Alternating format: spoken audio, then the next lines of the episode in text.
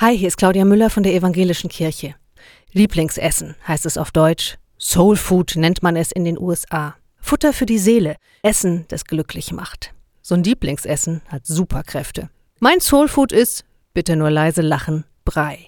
Weizenschrotbrei hat meine Großmutter mir in meiner Kindheit gekocht. Grießbrei habe ich als junge Erwachsene geliebt und heute ist es Kartoffelbrei. Ich lieb so richtig guten Kartoffelbrei. Der macht einen doofen Tag erträglich, muntert mich auf, stellt keine Fragen, Superkräfte. Übrigens, schon im Alten Testament der Bibel ist von Soul Food die Rede. Da sagt ein Gottsucher zu Gott, wenn du zu mir gesprochen hast, habe ich jedes Wort verschlungen. Deine Worte haben mich mit Glück und Freude erfüllt.